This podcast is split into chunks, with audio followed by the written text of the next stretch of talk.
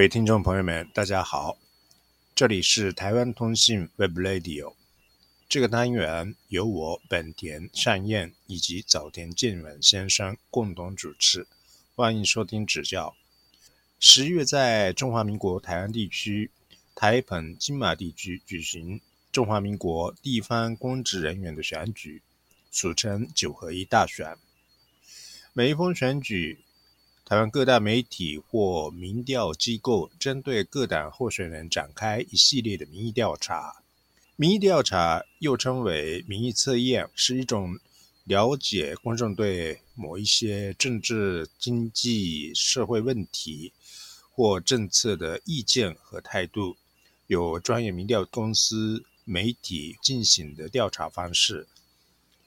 其目的在于通过网络、电话或书面的媒介，对大量样本的问卷调查抽样。来尝试在统计学上比较为客观、精确的推论社会民意或舆论的动向。早期这些民调数字被视为理解选举趋势的重要指标，但经过快三十年的所谓政治民主化的过程，民调的目的和所发挥的功能也产生了一些变化。在这个复杂的社会环境之下，我们如何看待民调所呈现出来的数字呢？如何去判别民调的真与假？今天我们邀请到民调的专家，中国文化大学新闻学系教授兼新媒体与传播研究中心主任的庄伯仲先生。庄伯仲教授一九六九年在彰化县出生，国立政治大学广告系毕业后，考取高考，进入台北市政府服务。现在在中国文化大学新闻学系专任教授，以及新媒体与传播研究中心主任，开设研究方法、民意调查、政治传播、政府公关、广告学等课程。庄教授先担任报社的记者，因此对新闻界的动态以及事务也非常的熟悉。张教授二零一一年八月就任中国国民党文传会主委兼发言人，二零一二年总统与立委二合一选举的时候也负责文宣事务。胜选后，二零一二年七月卸任，回复教职。因此，对选务方面也有根据实际经验的深刻理解。最近，庄教授担任理事长的中华传播管理学院宣布发起民调透明白科计划，正式上线。他们要扮演导正媒体与民众理解民调的方式，并提高台湾选举民调透明度的角色。今天，我们来播送。庄伯仲教授的访问。呃，庄老师，今天谢谢你，呃，我的荣幸。的访问。那，呃，庄老师，现在是你是担任中华呃传播管理协会的理事长。是的。嗯，中华的传播管理协会是，呃，你最近的一个工作就是做民调的一个评评审这个部分。对。那目前是选举以前，就呃市面上很多民调出来，那你做这个就是呃评估这个呃民调每个民调的这个一个公信力这个部分，那这个是怎么来的？是怎么开始的？诶，其实台湾以前是没有民调的哈，因为当年在戒严时代是不容许做民意调查。那在我念大学的时候，在一九八七年解除戒严。那时候开始有这个民意调查，从美国引进那个 Gallup 盖洛普的全套系统过来。那当时台湾的民众都心里边都放不开，都不敢回答民意调查，怕政府会找他麻烦，过来查他的税什么之类的。但是现在呢，虽然台湾经过民主化，已经政治全面开放了，但是民调又走入另外一个。方向就是假民调满天飞，所以现在台湾有一个很大问题就是假新闻。事实上，假民调也是所谓的假新闻或假讯息里面的一种，可大家比较容易忽略，大家只会重视说新闻本身真来假的，好，但是民调如果是假的话，也是一样很严重。那民调照理来讲，应该是调查候选人支持度的一个科学工具，但现在变成一个文宣工具。也就是说，民调的目的不在于了解你的支持度，而在于做文宣，来宣传，来吓唬你的竞争对手，然后来凝聚自己支持者的这个向心力。嗯所以我们很开玩笑讲说，民调啊，那个调要练调啊，就是调整的调，也就是说。表面上是民调，事实上我们是来自己私下做调整的，所以叫民调。我们开玩笑这样讲。那我们这个传播中华传播管理学会，这次是因为认为说选举的时候不应该做事啊，假民调满天飞，所以我们透过这个民调的一个平等，我们会把目前在媒体上看到的选举民调。用一颗星、两颗星、三颗星、四颗星到五颗星的方式来评比，但是我要特别说明，五颗星不代表说它就一定会准，只是说它的过程是不是很公开透明。比如说它的民调有公布它的抽样方法、它的样本规模，然后它的这个一些调查的数据细节，还有这个民调的公司过去是不是有做过民调？如果从来没有做过民调，突然冒出来，那个就会分数很低。然后呢，这个民调的主持人过去有没有什么争议、不良的争议？所以我们有个评比标准。但是我必须特别强调，就是通过第一颗星之后，就进入第二颗星的评比，然后再进入第三颗星。如果越高，代表越透明，也就是说，它民调的细节的 detail 讲得很清楚。但是这不代表它就一定准，只是说透明而已。那透明有帮有助于民调的这个让民调更准确，但是不能说，呃，拿了四颗星五颗星就一定是准。嗯，好，所以我特别做这种说明。这个呃评比是是是什么样的？对，呃，然后什么样的方式来的？我们有一个 scale，就是我们一个尺度。尺度。那是按照美国联邦政府，它有一个对于媒体发布民调新闻的规范。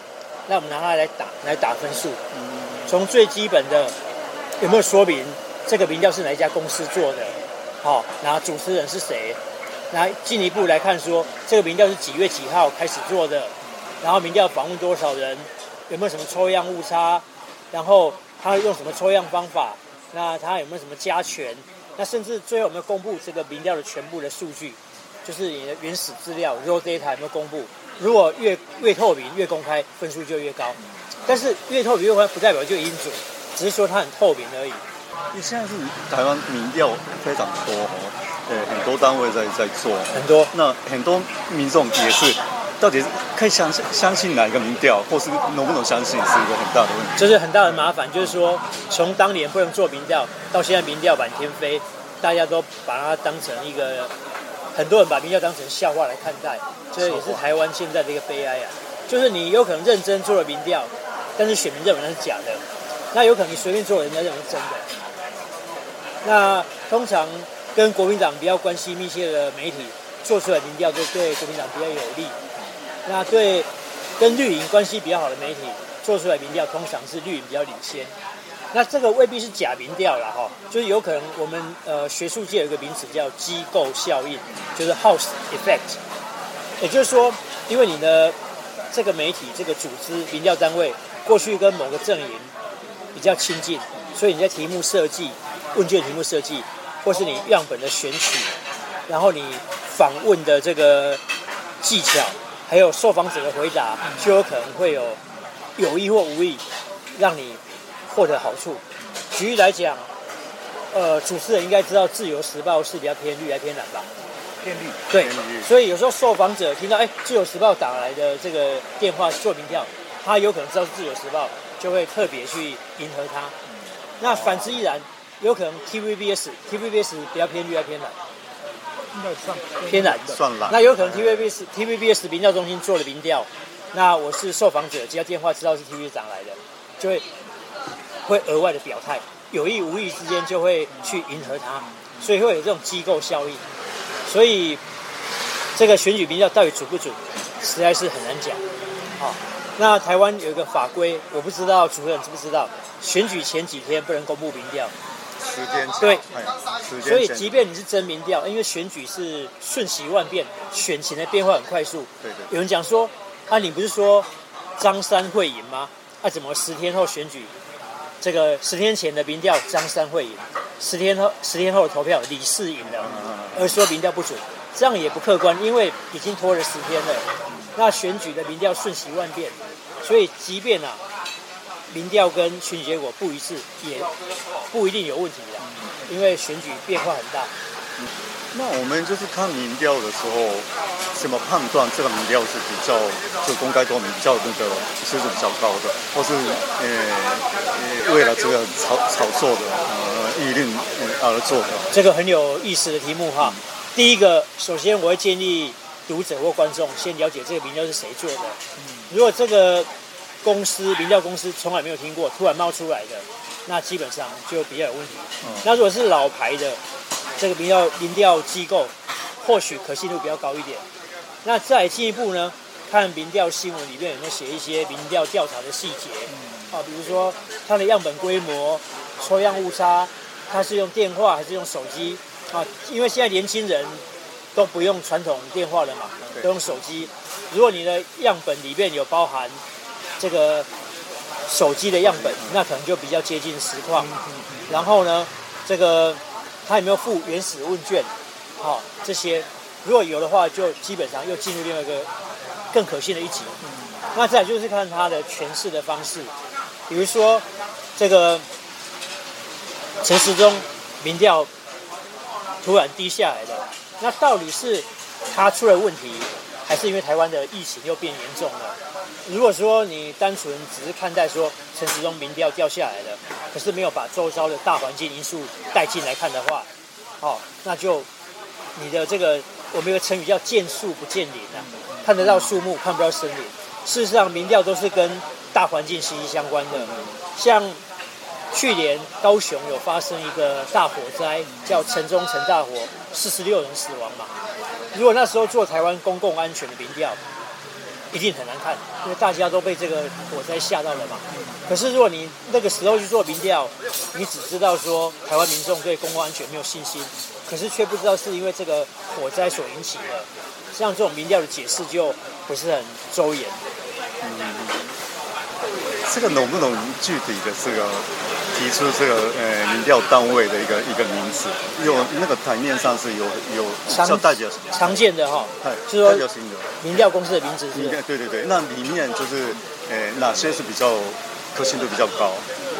基本上哈，第一种是媒体自己付的，通常是比较，我只能说比较可信啊。比较比较就相对来讲，比如说我们熟悉的《联合报》的这个《联合报》的民调中心，或 TVBS 民调中心，还有《中国时报》有爱普罗，好、这些就是说基本上或年代也有民调中心，好、基本上媒体它不是突然一天成立的，它已经存在很久，那民调经常在做，好、所以第一个是媒体自己的民调单位，另外一种是经常做这个民调的公司，比如说我们常常听到那个呃趋势啊，哦，甚至其实在很多间呐哈，比如说国民党跟民进党党内初选都会党中央都会指定几家民调公司来做嘛，基本上不管国民党或民进党，凡是党中央指定来做党内初选民调的，基本上都是口口碑比较好的。嗯因为党内初选他不会找口碑不好的。好、那当然这个名字我要查一下，怕讲错我就没有讲了。好、因为国民党跟民进党常找的那些民调公司，基本上也是可信度比较高的，因为政党不会拿自己来开玩笑。好当然新成立的民调公司也不是不好，但是因为有待观察，好、可能凡事总有第一次，未来有可能也是值得信赖的。所以长期观察就是这个呃民调公司的民调的结果，哦，那这个就是有当然是有有变动，然后就每个比如说选举的时候，呃这个民呃民调公司做的是比较正确，那就这样累积下来的话，那可以判断是他的这个民调的技技术，就是呃公正性是比较高一点，是不是？就是说不敢说他的民调一定很准，嗯但至少他是有口碑的，哦就是已经做了很多年。基本上应该不会乱来，因为这个媒体还要继续生存嘛。是对，就跟品牌一样，brand 一样。比如说我们看到 Toyota、尼桑这个品牌，应该它的车子不会乱来吧？嗯好、那不代表说民调已经准，那我们会相信说他比较不会乱来。嗯嗯嗯，好、那当然这个我刚刚讲的第一种就是媒体自己做的民调，对对对。附设的民调中心，另外就是经常做政党的党内初选的，那些都是可信度比较高的，是比较高，不代表一定准，是相对来讲比较高。那很多那个台湾人说，这个可能是过去的经验来讲，就是民调都都不能相信啊，呃，他们都是被操作的哦。啊有啊那可是这样子的观念也不是很正确，有的是比较，呃，就是民调的那个技技巧技术方面是比较好一点，那有的是当然是乱来的，都有对，就是嗯呃，比如说有个名词叫弃保效应嘛，我两位应该很清楚，主持人都很清楚啊。比如说这是台北市长选举，民进党的陈时中对上国民党蒋万安，跟这个民众党的黄珊珊，好、那基本上蒋万安跟这个黄珊珊支持者会有可能有弃保，也就是说，对蒋万安的支持者来讲，第一志愿当然是蒋万安当选，可是蒋万安万一不能当选的话，他还不如把票投给黄珊珊，好、避免陈时中当选。反之亦然，黄珊珊支持者当然最希望黄珊珊当选。那黄珊珊万一不行的话，他恐怕也宁愿多数人希望让第二志愿蒋万安当选啊，好过陈时中。那如果存在一个弃保效应的选举里面，就容易出现假民调，因为不管蒋万安还是黄珊珊，都希望在民调里面抢到第一，好，那来吸收对手的有理选票。那基本上像这种情形的话，就比较麻烦，好，就很就有可能假民调出现的空间。呃最近某某一个呃报社做的民调是呃结果呃他们公布出来的结果是跟一般想象的，哦或者跟跟其他的这个民调的结果是不太一样的。那呃看到就是仔细看到里面的内容哈，就是呃数据的话，就很多都矛盾。那那这样就这种民调就就一看就知道是这个是呃是有问题的。当然，第二可能就是说，会不会他们在做统计表格的时候做错了，做错或者是记记者写稿的时候呢，不小心把它写错，哦因为他不是只有错一个候选人，也有这样对，因为他是三个候选人都都有错嘛。如果是错一个的话，有可能是不小心误植了。可是他做到陈时中、蒋万安或黄珊珊三个人的数字都对不起来，就都不拢嘛。所以未必是假民调，有可能是他们在做统计表格的时候有什么疏失，那记者就也没有注意看，就拿来造写。哦所以我们希望说这一家媒体哈，这家报纸能够出来说明的，因为这个数字是凑不起来啊。啊对，那如果他确实如此的话，就应该出来说明，解解开大家疑惑啊。如果你不解释清楚，人家就会怀疑说是不是假民调。所以这个还是要看这个媒体会不会出来说明，因为明显数字就搭不起来嘛。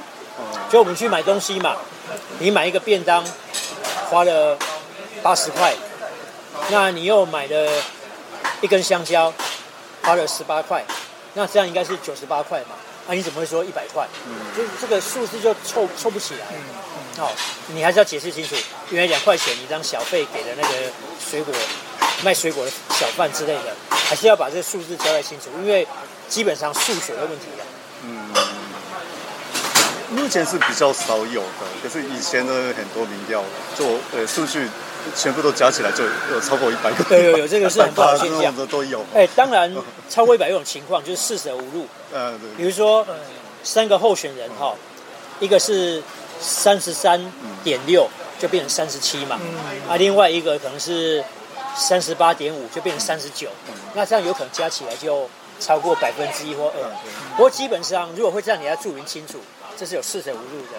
那如果加起来超过呃五趴或六趴，那就太离谱了。好，那台湾过去的确有些假民调，连这个基本的数字都不会安排好，一看就被揭穿了。好，那个是很不好的。哦哦哦哦哦那这样子的民调的话，那就当然是就不用看了。那嗯，但是一般一般的读者不会那么仔细去算的。就是他们看到谁赢就很高兴。所以我们新闻学会把选举当成像赛马一样，大家都会看赛马或赛狗一样，大家都喜欢看谁领先谁落后，就跟在看跑马一样。那至于这个民调的结果，他们只看结果不看过程，所以即便假民调，因为一般选民也不重视过程，都看结果嘛。哦，比如说陈时中赢了，蒋万安赢了，或是黄珊珊已经拉上来了啊。至于过程怎么样，他们不在乎，这很不好啊。所以我们这个民调透明百科计划，就希望媒体跟观众、读者不要只重视结果，更要看待过程。那这种就是假民调或是不正确的民调，会不会影响到这个整个选举有这样的情形？有有例子吗？我举我的家人来讲哈，我的爷爷奶奶以前他们还在世的时候啊，因为他们现在过世了嘛，他们基本上投给会当会当选的人。哦哦哦哦。所以老一辈他也他总觉得说投他投那个人如果当选很有很有面子啊，因为老一辈人比较没有那种这个选举或民主政治那种观念，他认为他这一票投给那个人当选的，他觉得很有面子。他说投给落选的，他就觉得没有面子。那像这样子假民调就很有影响力啊！啊，我我看他会，我就投给他。啊，那像我们这种人就不要不会，因为你还是要按照自己喜欢来投。因为不可否认啊，台湾选民有一些是属于那个墙头草型的。呃，台湾有个俗语叫“西龟挖多少边”，就是西瓜会靠向大边。那有些选民就游离选民嘛，他也没有什么支持对象。啊，平常也不关心政治，那投票的时候看到，哎，谁领先，谁占优势，我就干脆投给他好了。所以假民调一方面会造成弃保效应，一方面对那些这个有利选民也有吸引力。另外一方面呢，有些候选人呢，这个可能因为支持度很低，他要做出假民调来让支持者有信心，而且他也比较好募款，因为台湾的政党或候选人要跟企业募款嘛。那如果你比较很低，企业给你的钱可能就很少。好，比如说这企业可能编了一百万要来做政治现金，那因为你名调很低嘛，他可能给你三十万，你的对手给七十万。那如果你民调跟他差不多，他就可能给你四十万，对手六十万。所以有变质，能够募到更多款，所以大家都蛮希望民调越高越好。但是有种情况啊，大家会讲说，有些人会逆势操作，说民调落后，就是说有的候选人哈。他领先的幅度很有限，他怕他的支持者松懈了，那天没有出来投票，所以投票前就会喊说，他他民调已经快被超越了，让支持者很紧张，那天出来投票帮他拉票，也有人这样子，嗯，很危险啦，对对对，故意就告急呀，就是告急，就是要告急，哎，然后这个拜托选民赶快帮忙，不然他会落选，那事实上他还是领先的，这种情形都有。那老师，我我想就是一定要请教一下，就是这个问卷的问题的设定，呃，影响到这个结果应该是很大的。那比如说就是，呃，之前就是有一个某某一个，呃，你像这个绿的民调单位做的，就是比如说你你未来支持台湾独立，或是呃维持现状，或是统一这种的这个呃议题的。呃，问卷的时候，做某一个呃问卷单单位的比较偏绿的，就支持台湾独立的比例很高。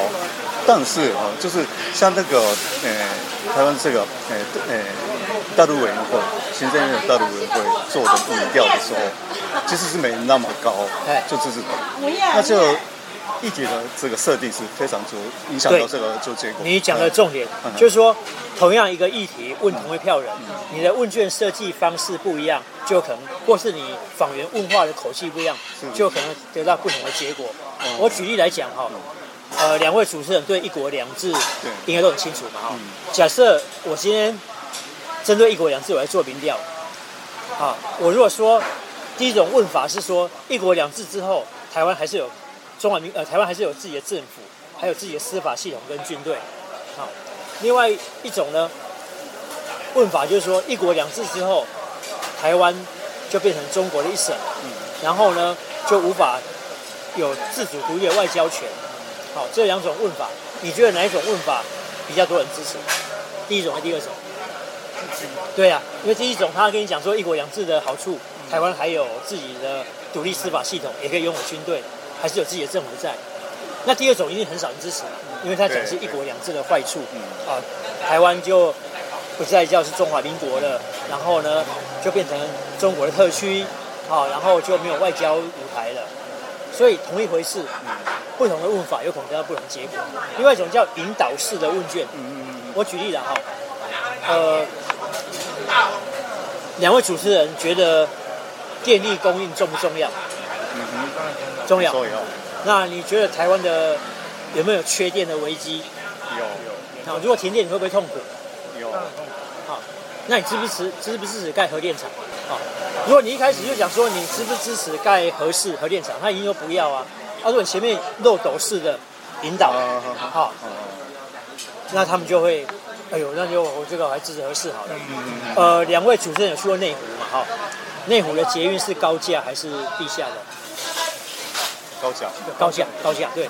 那当时在做问卷的时候就很抗议啊，因为他有引导，他说如果采用地下化的话呢，要多花了不知道几千亿，然后工程会多多拖七年，而且有可能政府的预算这个不够，永远无法开工。那高架的话呢，这个预算足够，而且呢五年内就可以完工。嗯那那你要高架还是地下化？这样就就就高下了啊、嗯嗯就说你的同一回事，问同一票人，你的问法不一样，嗯，有可能得到不同的结果。所以我们在问那个同一个议题的时候，你会看到民调的结果，啊，什么都不一样。那不一定是假民调，因为有人问的方式不一样对对对，啊。比如说我们对日本的这个对日本的印象好不好？如果你老是讲到那个当年日本统治台湾的交八连事件呐、或是当年这个日本的侵华战争啊，那这些当然大家对日本印象不好。那如果你讲到日本的这个观光旅游，或是他战后在台湾的投资，好，那讲到这个我们就觉得日本印象很好。好，就是这个看你怎么问。这个哦、民调也因为是很多用用问法，就结果不一样嘛。那我们看民调的时候，这个应该要怎么看，比较就是知道这个真正的呃真相。第一个就是如果刚刚所讲哈，先了解一下这民调是谁做的。嗯，那第二个看他们公布一些对，细节哦，执行细节啊。那再来就是说，凭个人的这个生活的这个经验哈，多多去了解这个他所报道的跟你感觉的世界是不是一样。我举例来讲哈，几大概两个月前有个民调，就是说这个蔡英蔡英文完蛋了，因为蔡英文的这个支持度啊下滑了。好，大家认为国民党很有希望，可是他那个民调还有做政党的喜好度啊。固然蔡英文本人他的民调掉下来了，可是政党喜好度方面呢、民进党还远胜国民党。啊，如果你新闻报道在报道民调的时候就写说蔡英文完蛋了，那就不够全面嘛。啊，如果你的媒体报道也讲到说蔡英文民调下滑，但是民进党在政党喜好度上还是赢过国民党，这样就比较全面。因为他可能把整个民调只挑一题来介绍，挑他喜欢的，嗯好，就报道的时候，对，就只挑他喜欢那一题来啊，好好，那其他都都都就算了，嗯所以这样的结果就不是很周延。就是刚那个刚才提到的那个，呃，就是独立或是维持现状统一的这个这个议题上面，就是某个呃问卷单位啊，就是呃民调单位设定的就是三个，就是呃大陆委员会的民调是呃呃统一。那还有就是维持现现呃现现状里面很多种，对，就是永远维持现状啊呃先维持现状，后来呃后来统一，对或是后来独立，对，是永远维持现状，有有这样的这个有区别嘛？这样台湾独立会赢他，因为哎，维持现状，维持被分成好几个了。对对对对对，对啊，嗯，可是整整个加起来，如果是这个问问卷的话，整个加起来就是。呃，维持维持现状是最最多嘛？就就这样这样对，但是它分开来看，就是说我们会接到问卷调查来问说你是中国人，你还是台湾人，再问你的那个认同啊，呃，英文叫 identity。嗯那这就很很困扰啊。是是什么叫中国人？什么叫台湾人？哦你是政治上的中国人，还是血缘文化历史上的中国人？那统独也是一样啊。什么叫统一？什么叫独立？统独很多种不同的排列组合。中华民国在台湾算不算独立？好，那主张中华民国，但是呢，放这个暂时放弃对大陆主权，这样算统一还是独立？哦，就是说统独它是一个集合名词啊。嗯，好，那蔡英文总统讲的中华民国台湾，那到底是台独还是？还是维持现状。对那就不知道。对，因为他就没有把你界定清楚。是是是是。甚至呢，常常遇到一个民调说，呃，如果台海有事啊，台海发生战争，美国会不会派兵来支援？请问你派兵是什么什么意思？嗯是派军队登陆台湾岛作战，还是协助在台湾海峡做那个航运的疏通，还是提供情报、雷达、军那个给我们？好，就是说美国派兵有好几种不同层次嘛。好，那到底是哪个层次？当然，越低的层次越可能嘛，越高层次层次就越难嘛。可是民调没有时间跟你解释清楚啊，解释清楚，你有电话挂掉了。好，比如说什么叫中国人，什么叫台湾人，那那是什么意思？他没有帮你介绍，就是你自己要去回答就对了。好，所以这个有可能一样的问题得到不同的结果。就是刚才讲的那个独立、为主现状、统一，到底是每个定义是什么，也不清楚。对哦，统一也包含中华民国去统一中华人民共和国，可不可以？哦，三民主义统一中国是统一啊，啊，如果做得到，我也很支持啊。那被中被中华人民共和国并吞也是统一啊。那到底什么叫统一？那统一有好几种，经济上的统一算不算？统合，有人讲说要仿效欧盟发行欧元，有一个呃海峡两岸共同市场基金会，希望以后可以发行华元，经济上的统合，那算不算统一？因为他都没有跟你解释，你就对对对凭自己的喜好作答，所以结果就有可能差很大。嗯，这看民调的时候要注意，应该要注意这些这个比较细节。照理来讲，应该要把你解释清楚。可是你解释清楚，因为通常我们一通电话三分钟要解决嗯，你多讲就不耐烦，把你挂掉了。对啊，你解释清楚，就把你挂掉了。呃，啊，你的钱都一样啊，你的民调费都一样啊，就就自由。像政治大学做了十几年，就是台湾人认同的一个啊对对对调查，我再提供给两位。他也没有问说，他也没有跟受访者问解释什么叫台湾人，什么叫这个中国人中国人啊，也他也不会问说什么叫统一，什么叫独立，要你自己判断。那市场统一独立是一个大方向，有很多种不同的排列组合。像我刚刚讲的嘛，三民主义统一中国算不算统一？你们知道郝柏村是统派还是独派吗？照理来讲应该是统派，但是他的统派是不一样统派，是。他是要中华民国要反攻大陆的，好要恢复到一九四九的版图，所以严格来讲是不统派啊，实际上是不统的，好，所以中共也不喜不喜欢他那一套，可是我们把它归在统派，跟那个所谓的那个什么统促党一样，那完全方向完全不一样，啊，独派有好几种啊，有那个建国党，也有那个中华民国就是台湾的，好，他。他认为不需要成立台湾国，就是要制定新宪法就好。所以每个统独都有好几个不同派系。那一般我们调查都不会说那么清楚，嗯甚至这个、嗯、有些统派跟独派其实是差不多。比如说国民党里面有主张这个中华民国主权只有在台湾的，那民进党有主张中华民国台湾的，事实上这就蛮接近的，都是认同中华民国这个这个大帽子。好，所以一般民调没办法讲那么清楚。之前有个民调说，台湾有三分之一的女性曾经遇过性骚扰。那但是问题是什么叫性骚扰？就没有统一定义嘛。今天我的同事讲黄色笑话给我听，算不算性骚扰？我搭台北捷运的时候，对面有一个怪叔叔色眯眯看着我，算不算性骚扰？那都没有统一界定。对对对对。好，然后呢，这个有民调说有。呃，两位主持人知道什么叫包二奶吧？嗯，知道。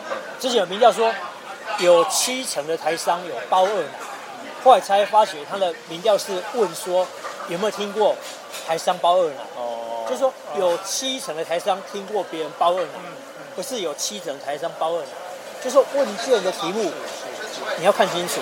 那很多人就是把它夸大解释，即便是真民调也被你弄成假民调。哦，断章哎对，断章取义。对，那像刚刚讲的嘛，三分之一的台湾女性曾经遇过性骚扰，那就没有意义啊，因为你根本没有讲出什么叫性骚扰，因为它有很多灰色地带。对对对。对，就是所以民调到现在在台湾哦，虽然是不可或缺，但是也让人家雾里看花。嗯。所以就为了改善这样的状况，就是呃，你们协会就是有有做一个评比。我们踏出第一步，希望说让民调的过程越来越透明。好，那未来我们希望说，任何民调中公布它的原始数据，它的问卷题目，那最高境界。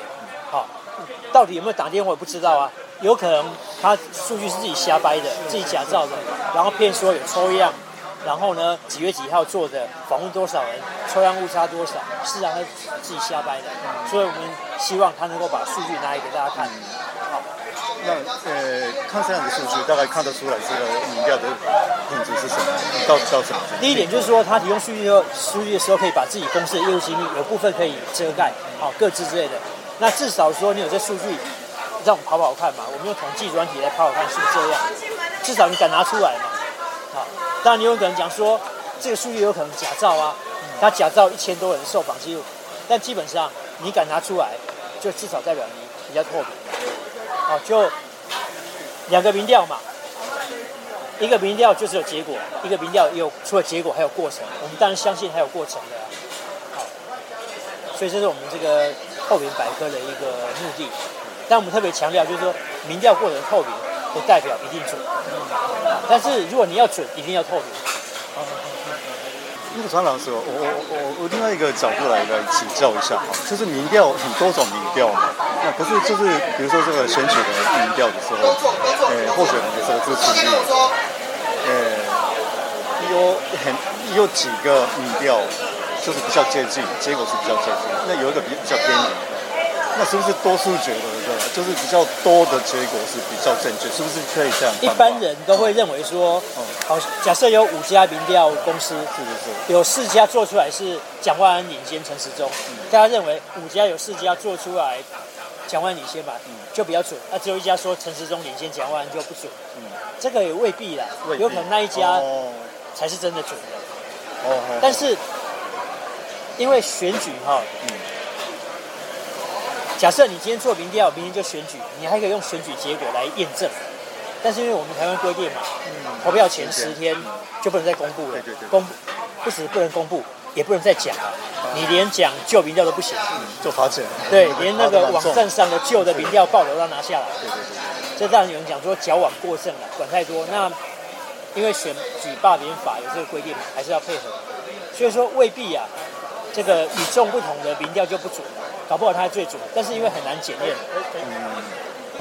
民调准不准，最好是靠选举结果来检验。但因为十天后才选举，所以说即便不准，你也不能说民调有问题；就算准，也不能说民调准，因为有可能是刚好凑巧巧合，所以这个很难验证。比如说，这个民调公司在过去十年来针对的这个呃。几十个不同的选举或候选人做的民调，多数都跟结果很接近，那我们就宁愿相信他多一点。嗯，啊，如果一个民调公司做出来民调都很离谱了，那可能就不愿意相信他。不相信他的话，那就没呃，未来就没没生意。对啊，但是有可能他做给自己人的，就是我刚刚讲的，支持者要凝聚他们，那营造出自己很受欢迎，让支持者。不会心虚，不会跑掉，还会帮你拉票，你募款也顺利，所以还是有这样功用。所以民调在台湾是一门好生意啊，特别是选举的时候啊，比卖水果好赚。赵老师，谢谢你，我的荣幸。以上内容是中国文化大学新闻学系教授庄伯仲先生的访问。十一月的地方选举已经开打。